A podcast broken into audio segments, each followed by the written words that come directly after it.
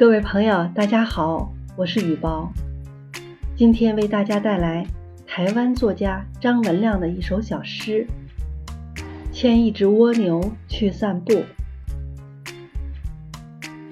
上帝给我一个任务，叫我牵一只蜗牛去散步。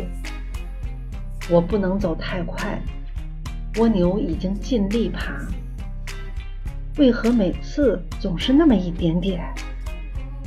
我催他，我唬他，我责备他。蜗牛用抱歉的眼光看着我，仿佛说：“人家已经尽力了嘛。”我拉他，我扯他，甚至想踢他。蜗牛受了伤，它流着汗，喘着气，往前爬。真奇怪，为什么上帝叫我牵一只蜗牛去散步？上帝啊，为什么？天上一片安静。唉，也许上帝抓蜗牛去了。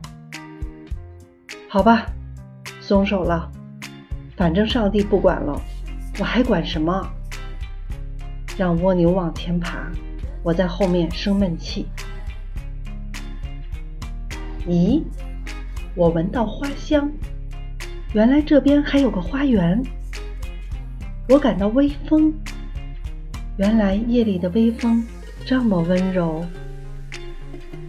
慢着，我听到鸟叫，我听到虫鸣，我看到满天的星斗多亮丽。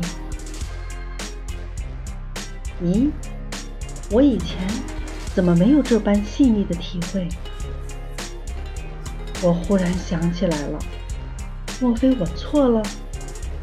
是上帝叫一只蜗牛牵我去散步。